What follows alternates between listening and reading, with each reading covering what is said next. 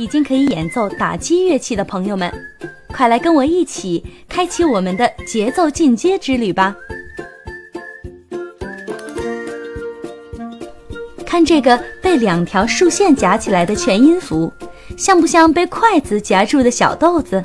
它叫做倍全音符，时值是全音符的一倍，也就是八拍。经常可以看到。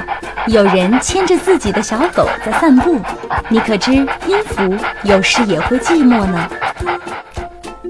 看，这儿有一个寂寞的四分音符，他也养了一条自己的小狗，也就是这个在他身后多出来的小黑点儿。这条小狗的名字就叫做附点，像小狗跟着自己的主人一样，附点总是跟在音符的身后。加了附点的音符，时值会有所延长，增加左边音符的一半时值。也可以说，小狗的时值等于主人的一半。当主人变成全音符的时候，小狗就变成了两拍。附点全音符的时值是四加二等于六拍。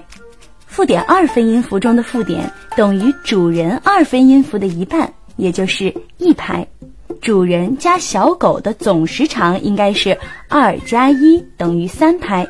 附点四分音符是一加二分之一等于一点五拍。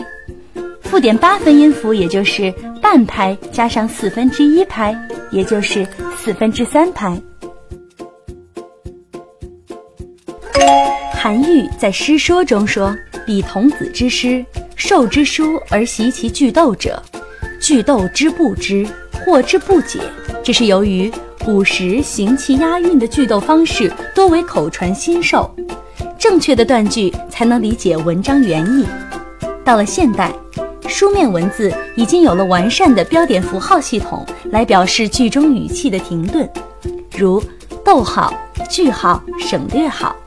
在音乐中，又是怎样来表现乐剧表达中的句逗承转呢？有的时候，我们可以用长音。来表示一种静止式的停顿感，例如“床前明月光，疑是地上霜”。除此之外，让我们来听听下面这段音乐是用了怎样的方式来表现句逗的。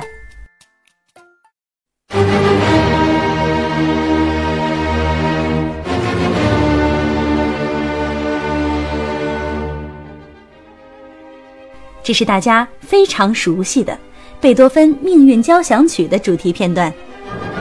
音乐在进行的过程中出现了多次停顿，这些停顿在音乐中被称作休止。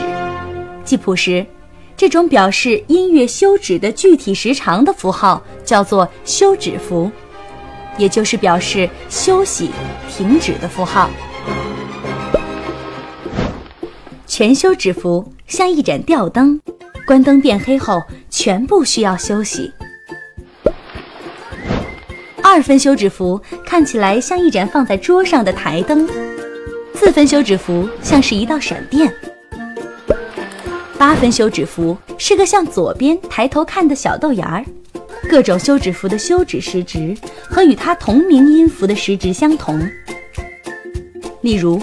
全休止符与全音符相对应，休止四拍，有时也表示整小节休止。